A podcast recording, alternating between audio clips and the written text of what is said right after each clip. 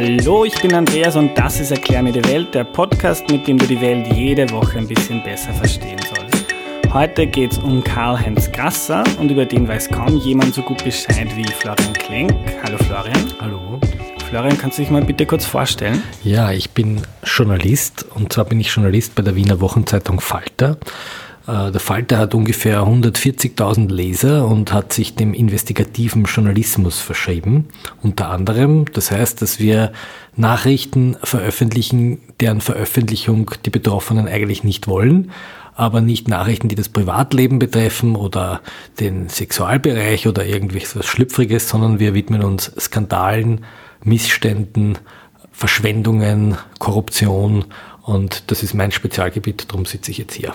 Journalist ist vielleicht ein bisschen untertrieben, du bist Chefredakteur. Ich bin Chefredakteur des Falter. Ähm, wir sind ein relativ kleines Unternehmen. Wir haben ungefähr 18 Redakteure und einen Stab an freien Mitarbeitern, die zuliefern. Also im Vergleich zu deutschen Wochenmagazinen sind wir ein sehr, sehr kleines Wochenmedium.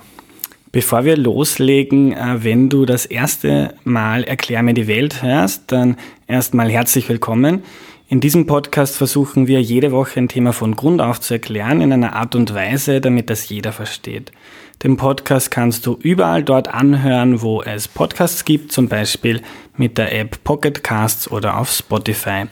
Erklär mir die Welt ist aber nicht nur zum Hören da, du kannst uns sonst auch mitmachen. Über Instagram, WhatsApp oder Twitter zum Beispiel kannst du Fragen schicken oder Themen vorschlägen, die du gerne erklärt bekommen möchtest. Wie das genau geht, steht in der Beschreibung der Podcast-Episode. Gestern haben das schon ziemlich viele gemacht. Also wir haben noch nie so viele Leute geschrieben auf WhatsApp, wie ich angekündigt habe, dass ich über Karl-Heinz Grasser reden werde. Also gibt es nach nach wie vor sehr viele offene Fragen. Und die beantwortest uns jetzt hoffentlich alle du, Florian. Ich hoffe.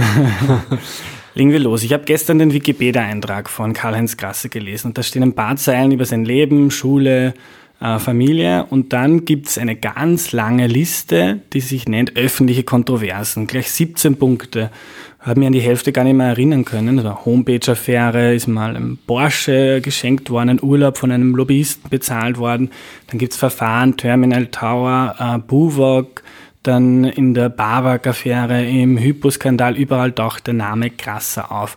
Hast du da überhaupt noch eine Übersicht? Es gab einmal ein sehr schönes Zitat eines Politikers, das Peter Pilz, der gesagt, an Karl-Heinz Krasser stimmt gar nichts außer die Frisur. Das war eine sehr schöne Umschreibung zu seiner Zeit. Beginnen wir ganz am Anfang, so dass es wirklich jeder versteht. Wer ist Karl-Heinz Grasser? Karl-Heinz Grasser war einer der jüngsten Politiker dieser Republik. Er ist äh, zu Ämtern und Ehren gekommen, ungefähr in dem Alter wie heute Sebastian Kurz. Und er war vor 20 Jahren eine ähnliche Figur wie Sebastian Kurz. Er war ein Mann, der den, den Konservativen und den Bürgerlichen und den Freiheitlichen Hoffnung gemacht hat, weil da ein junger, unverbrauchter, fescher, ähm, sehr auf den ersten Blick finanzpolitisch gebildeter Politiker aufgetreten ist, der ganz anders gesprochen hat, der anders regiert hat, der die Medien gefüttert hat. Äh, Karl-Heinz Gasser hat sich in den Boulevardmedien, damals in der Zeitschrift News noch, es war noch ein ganz anderes Blatt, das war ein, ein Massenblatt, äh, fotografieren lassen mit einem Cold in der Hand, ja, um zu zeigen, dass er die Schulden bekämpft. Er hat eine Uhr, so einen Countdown äh, montieren lassen am Finanzministerium, wo er heruntergezählt hat, die Tage, bis das sogenannte Nulldefizit zu erreichen ist. Er ist auf den Stephansdom hinaufgeklettert, hat sich dabei fotografieren lassen. Mit nacktem Oberkörper hat er posiert. Er hat äh, schöne Frauen gehabt, schnelle Autos. Sein Vater war äh, Gebrauchtwarenhändler und Porsche-Verkäufer in Kärnten. Er war Finanzlandesrat in Kärnten. Er hat sich mit Jörg Haider damals angelegt, dem anderen jungen Politiker. Also kurzum, das war ein Star und er ist im Jahr 2000 ähm, relativ schnell und unvorhergesehen auf einmal Finanzminister geworden. Finanzminister der Republik Österreich. Und das war der Beginn, wo er sozusagen eine eine überregionale Karriere begonnen hat. Ähm, das Spannende war, dass er Finanzminister wurde in der damalig blau-schwarzen Regierung unter Wolfgang Schüssel und Susanne Rispasser, obwohl er sich mit dem Jörg Haider vorher total zerstritten hat. Jörg Haider hat ihn genannt einen ideologischen Flachwurzler. Damit wollte er sagen, dass er eigentlich nicht so wie die anderen Freiheitlichen irgendwie aus dem rechten Milieu kommt. Er war kein Burschenschafter. Er war auch nicht Teil der sogenannten Buberl-Partie. Das war eine Gruppe von jungen ähm, Sekretären, die rund um dem Jörg Haider äh, gedient haben, da hat er irgendwie nicht dazugehört, sondern er war dann schon beim Frank Stronach, er war in der Privatwirtschaft tätig ein bisschen.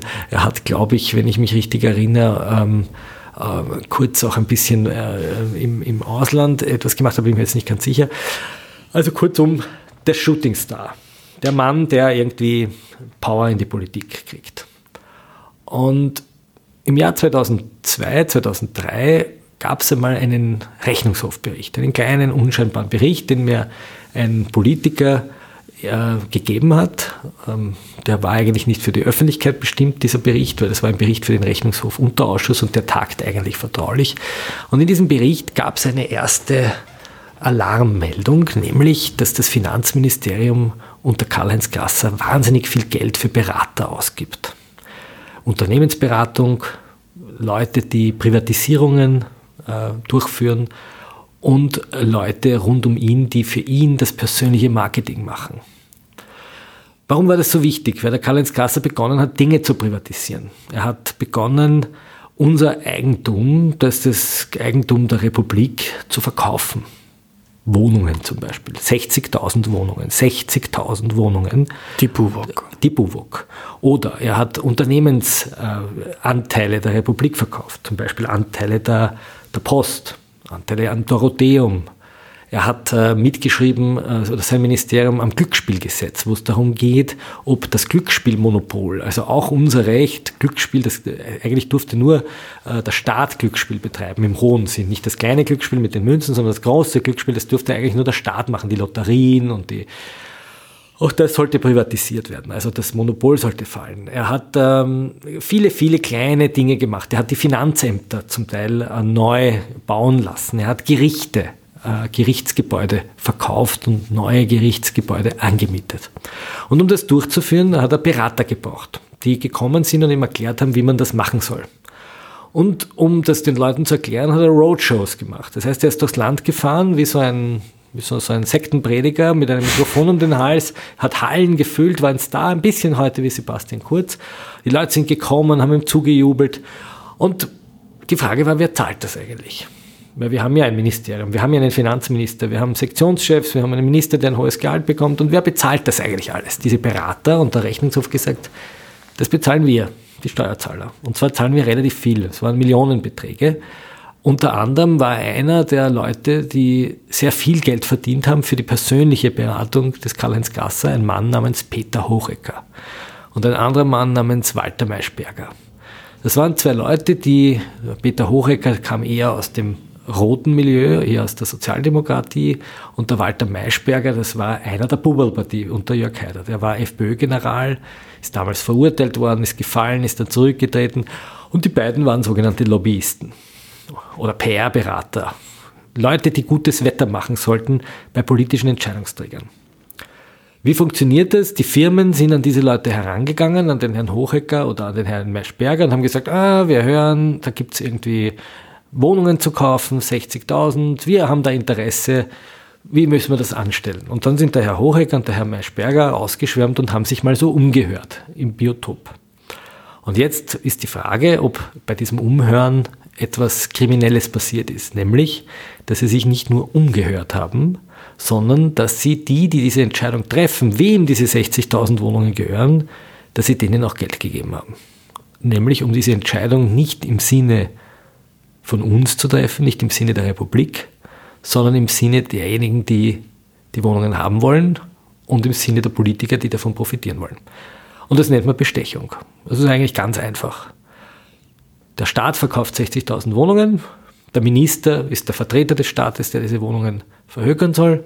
Und die Frage ist, hat der Minister privat Geld eingesteckt, Millionen verdient, weil er unsere Wohnungen verkauft hat? Und genau diesen Vorwurf hat jetzt im Jahr 2017, im Winter 2017, der Herr Hochecker, einer dieser Lobbyisten, vor Gericht erhoben. Er hat gesagt, ich habe den österreichischen Finanzminister bestochen mit zwei Millionen Euro und ich habe das gemacht, weil ich selber zwei Millionen Euro dafür bekommen habe.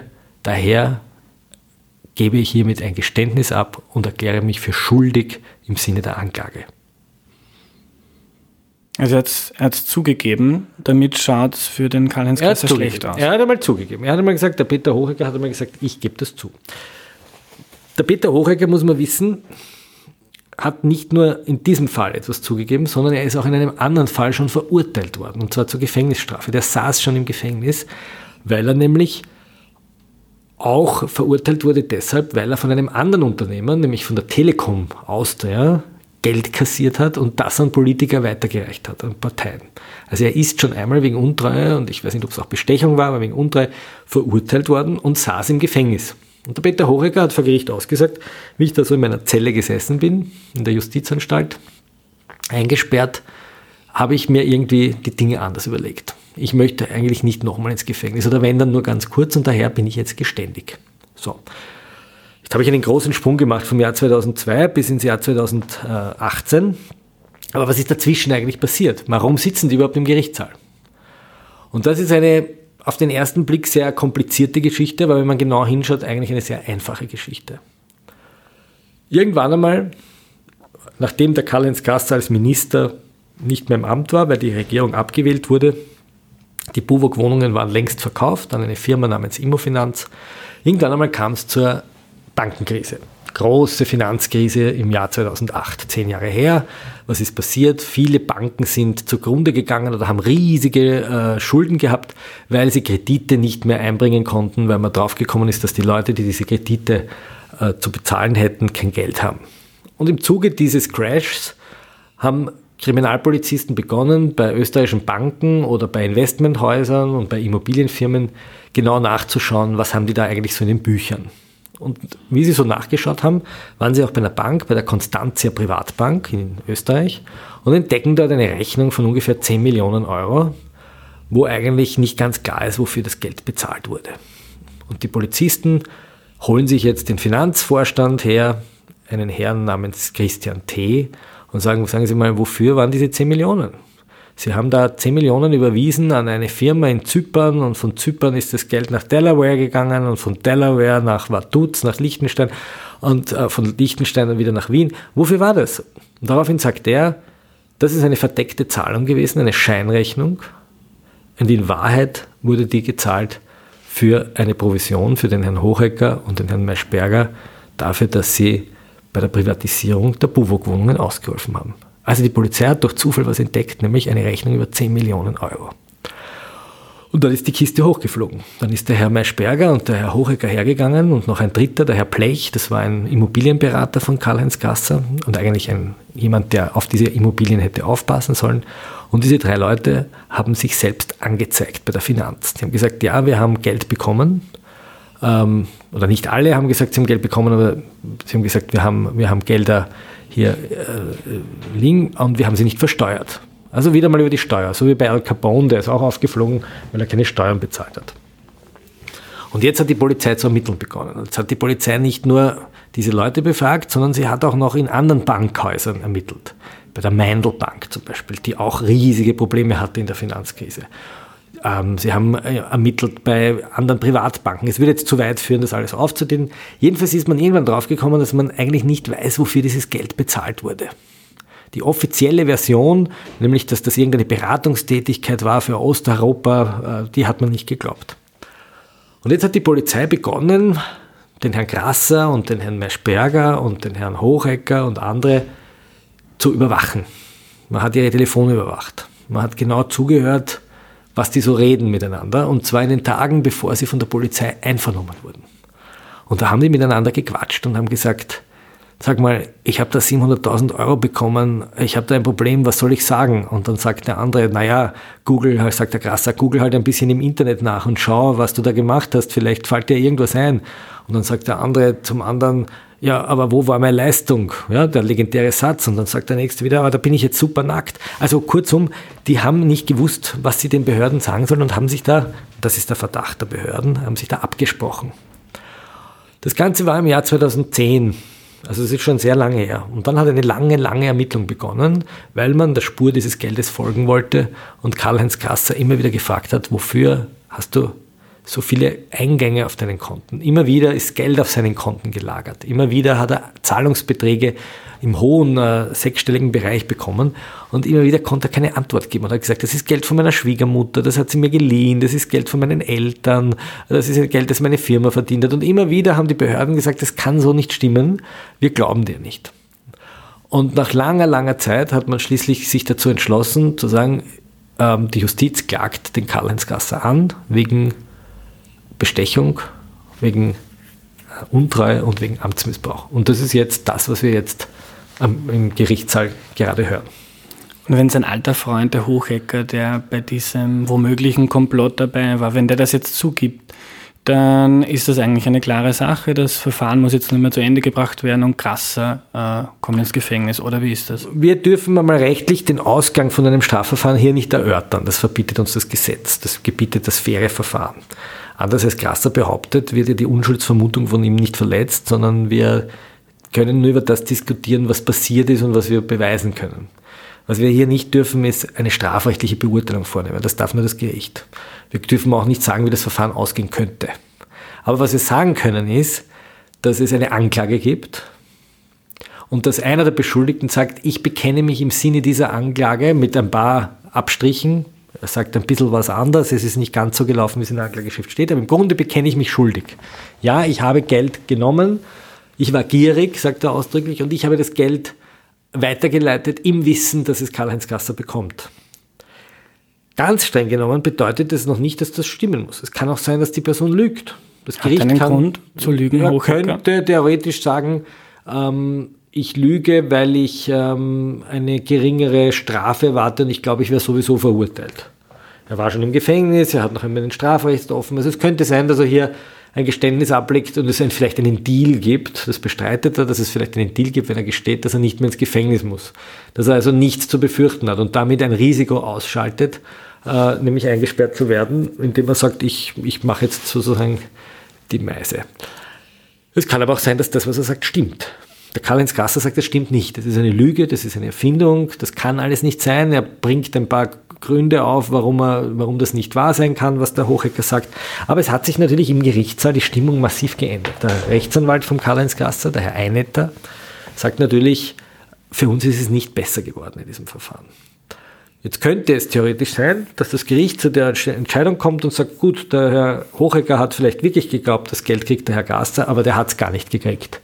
Der Herr Gasser weiß davon gar nichts. Es wäre so ähnlich, wie wenn wir sagen, okay, ich stifte da draußen jemanden zu einer Straftat an, ich zahle schon das Geld dafür, damit der, ich weiß nicht, der eine dem anderen, äh, äh, ich weiß nicht, den verprügelt, aber der verprügelt den gar nicht, der will das gar nicht. Der nimmt zwar das Geld, aber der tut das gar nicht. Also das ist noch nicht gegessen ja, und das wird jetzt im nächsten Jahr verhandelt werden. Hältst du Hochhacker für glaubwürdig? Ähm, Hochhacker ist ein, Hochhacker ist ein, ein, ein, ein Public Relation Fuchs. Das ist jemand, der ganz genau, der sein Geld, Millionen damit verdient, die öffentliche Meinung zu strukturieren, zu verändern, auch zu manipulieren.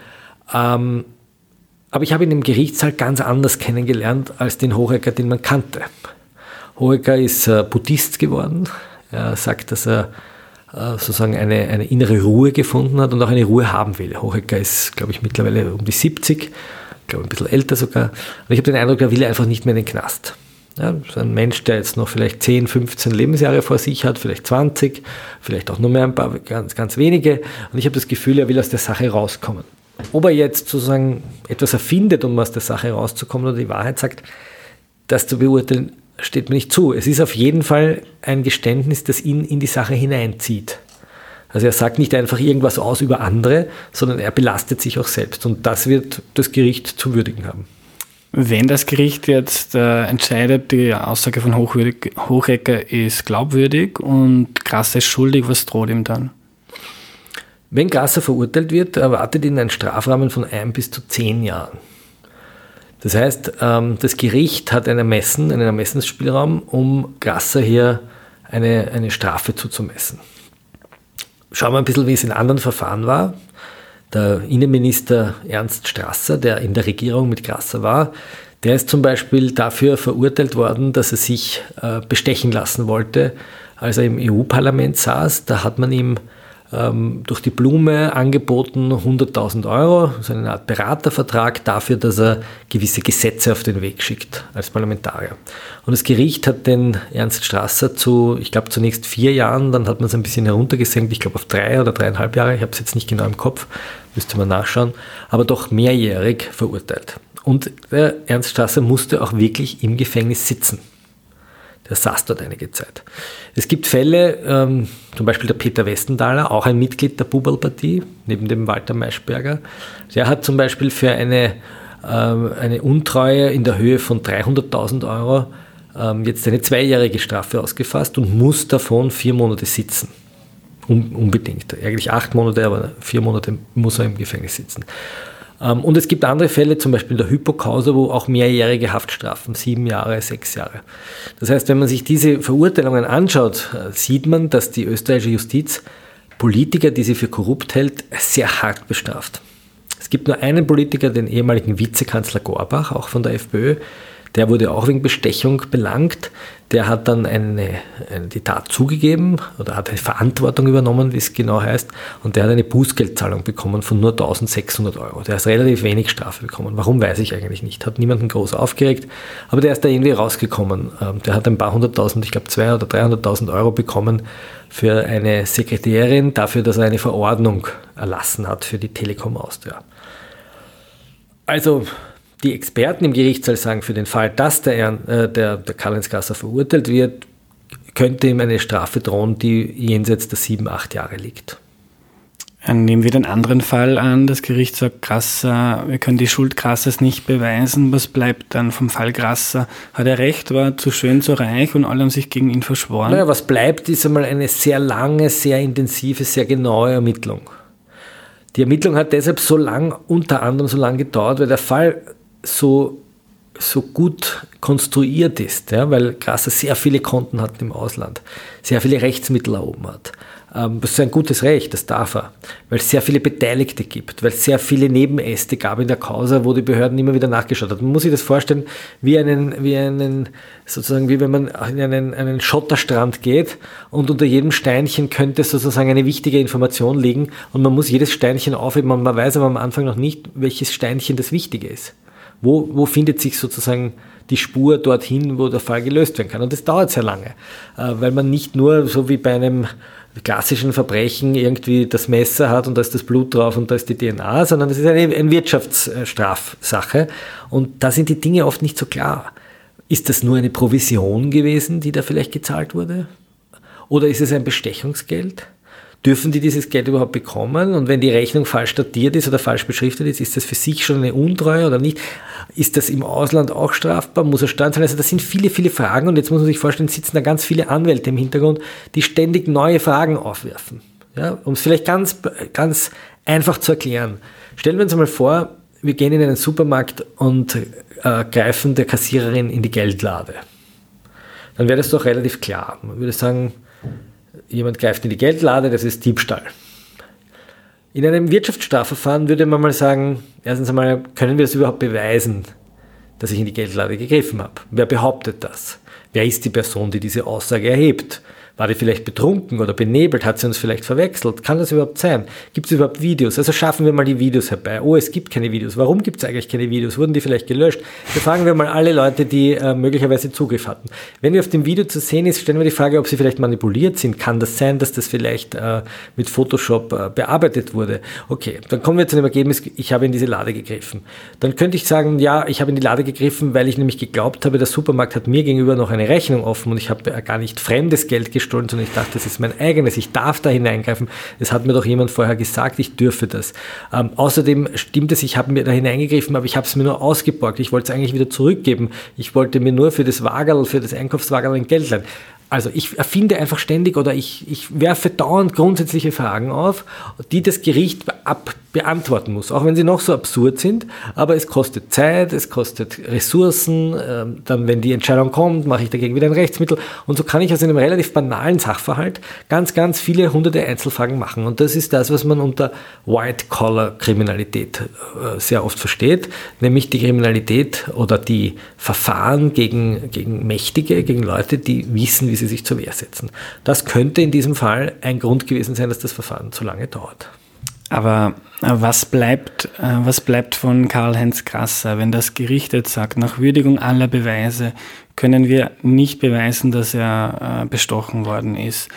Ist er dann ein normaler Politiker, der einfach Pech gehabt hat? Oder was bleibt das Bild in der Öffentlichkeit von Karl-Heinz Grasser? Also das Bild, das bleiben wird, ist, dass er freigesprochen wurde. Jetzt kann man zwei Erklärungen machen. Man kann sagen, es zeigt eigentlich, dass der Rechtsstaat funktioniert und selbst dann, wenn er jahrelang ermittelt und Millionen und Abermillionen in die Strafverfolgung pumpt, am Ende ein Gericht zu dem Ergebnis kommt, wir können dir die Schuld nicht nachweisen und daher bist du ein freier Mann. Jetzt würde der Karl-Heinz Grasser zu Recht einwenden, das hat mich aber wahnsinnig viel Geld gekostet, weil ich musste Anwälte bezahlen, Gutachten in Auftrag geben, mein Leben ist ruiniert und das ist natürlich richtig. Das ist richtig. Das ist jetzt, könnte man ihm wieder zynisch antworten, das Berufsrisiko eines Ministers. Ein Mensch, der so jung und so, so, so energiegeladen in sein Amt geht und äh, für sein Alter ein hohes Gehalt bezieht als Minister, der muss sozusagen damit rechnen, dass er auf dieser öffentlichen Bühne auch kritisiert wird. Und der Karl-Heinz Gasser hat viele, viele Dinge gemacht, die ähm, sehr merkwürdig waren. Er hat zum Beispiel behauptet, dass eine hohe Summe um die 500.000 Euro, dass er die von seiner, von seiner Schwiegermutter bekommen hat, in Bar an einem ganz bestimmten Tag. Und irgendwann ist man draufgekommen, an dem Tag war er aber gar nicht bei der Schwiegermutter. Kann, oder zumindest seine Kreditkarte war in Italien. Ähm, außerdem, warum gibt es ihm das in Bar? Warum überweist sie es nicht? Und warum zahlt es dann in der Nacht bei einem, was tatsächlich geschehen ist, bei einem Schalter der Meindelbank ein? Und wieso hat er keine Belege dafür? Warum ist das alles so, die Ermittler würden es konspirativ nennen, also verschwiegen? Ja, warum alle, warum versucht er ganz viele Spuren äh, zu verhindern? Warum die Telefonate vor dem Polizeiverhör? Warum immer wieder Treffen? Warum gibt es immer wieder große Geldeingänge, deren Erklärung er nicht sagt? Also es gibt viele, viele, viele kleine Puzzlestückchen, bei dem die Staatsanwaltschaft sagt, für uns ist hier eine Indizienkette da. Wir haben nicht den schlagenden Beweis, sondern wir haben eine Kette von lauter kleinen Indizien und wenn man dieses ganze Bild zusammensetzt, dann gibt es für uns als Staatsanwaltschaft nur eine Erklärung, nämlich dass er ein Verbrecher ist. Und das muss das Gericht jetzt beurteilen. Und in diesem Verfahren hat jetzt einer der Angeklagten eben gesagt, das, was in der Anklage steht, ist im Grunde genommen richtig. Und damit hat er ein Problem. Also auch wenn er freigesprochen wird, bleibt ein schiefes Licht. Danke, Selbstverständlich. Also gerade in diesem Fall, gerade wenn es ein Geständnis gibt, und das wird sehr spannend sein, ob das Gericht einen der Beschuldigten, der sich, der ein Geständnis ablegt, freisprechen kann. Das kann ja nicht sein. Wenn jemand sagt, ich bin schuldig, ich bekenne mich schuldig, ja, ihr klagt mich an und ich bekenne mich schuldig, dann wäre es einmal sehr merkwürdig, dass diese Person dann freigesprochen wird. Aber nehmen wir an, diese Person würde schuldig gesprochen, der Herr Hochecker. Was heißt das dann für den Herrn Grasser? Kann der dann freigesprochen werden? Theoretisch ja. Ähm, es wird nur immer unangenehmer für ihn und ich sehe im Prozess eigentlich keine wirkliche Strategie. Also Du kannst uns die Frage nicht beantworten, die mir die meisten Leute gestellt haben, was sagt der Florian Klink, was glaubt er, kommt der Gasse ins Gefängnis? Aber ein schiefes Licht ist so oder so da. Ja, also der Florian Klink hat als Privatmann eine Meinung dazu. Genau, die kann er jetzt aber nicht aber sagen. Aber die darf er nicht sagen. Mhm. Und das ist wichtig so. Und das muss man vielleicht den Leuten erklären. Das ist nicht, weil ich zu feig bin. Also wer mit mir privat auf einen Kaffee geht, dem erzähle ich meine Meinung gerne. aber das Gesetz verbietet es mir. Und zwar aus gutem Grunde. Warum? Weil in diesem Verfahren Laienrichter sitzen. Da sitzen nicht, also auch Laienrichter, da sitzen nicht nur in so einem Strafverfahren Berufsrichter, die gelernt haben, mit öffentlichen Stimmungen umzugehen, sondern da sitzen auch Laien drinnen. Ganz normale Leute, die zufällig ausgewählt werden aus dem Melderegister, die überhaupt keine juristische Erfahrung haben. Und diese Laienrichter, die sollen möglichst unbefangen sein. Und die sollen von Zeitungen nicht in irgendeine Richtung gedrängt werden. Ähm, und daher darf eine juristische Bewertung, nämlich der Schuldfrage, ist es oder ist es nicht, in den Zeitungen nicht vorgenommen werden. Das wäre eine sogenannte Verletzung der Unschuldsvermutung. Also nachvollziehbar, aber ihr könnt sich jetzt vorstellen, welche Frage. Ich kann nur eins sagen, beim, beim Peter Hochegger darf ich das sagen. Beim Peter Hochegger darf ich sagen, ich halte ihn für schuldig, weil der hat schon ein Geständnis abgelegt. Da erlaubt mir das Mediengesetz äh, eine, eine, ein, ein, ein klares, eine klare Message. Also man muss jetzt meine Aussage nur genau anhören, dann kann man sich denken, was ich bei einem Kaffee sagen würde. Danke, lieber Florian. Bitte. Das war die heutige Folge. Wenn sie dir geholfen hat, die Welt ein bisschen besser zu verstehen, dann freue ich mich, wenn du sie mit einer Freundin oder einem Freund teilst. Cool wäre auch, wenn du den Podcast mit 5 Sternen in iTunes bewertest. Das hilft dabei, dass andere auf ihn aufmerksam werden. Wenn du Feedback hast, dann schreib mir bitte. Ich versuche den Podcast ständig besser zu machen. Du kannst mir über WhatsApp schreiben, über Instagram, Twitter oder Facebook. Wie du mich findest, steht in der Podcast-Beschreibung. Wenn du etwas nicht verstanden hast, dann schreib mir bitte auch und das ist mir besonders wichtig, weil der Sinn des Ganzen ist ja, dass wir alle etwas lernen. Ich freue mich genauso, wenn du Ideen für künftige Themen und Gäste hast. Also wenn es da etwas gibt, das du noch nie wirklich verstanden hast, dann musst du mir jetzt unbedingt schreiben, denn genau das sind die Themen, die wir brauchen. Das war's für heute, bis zum nächsten Mal. Tschüss!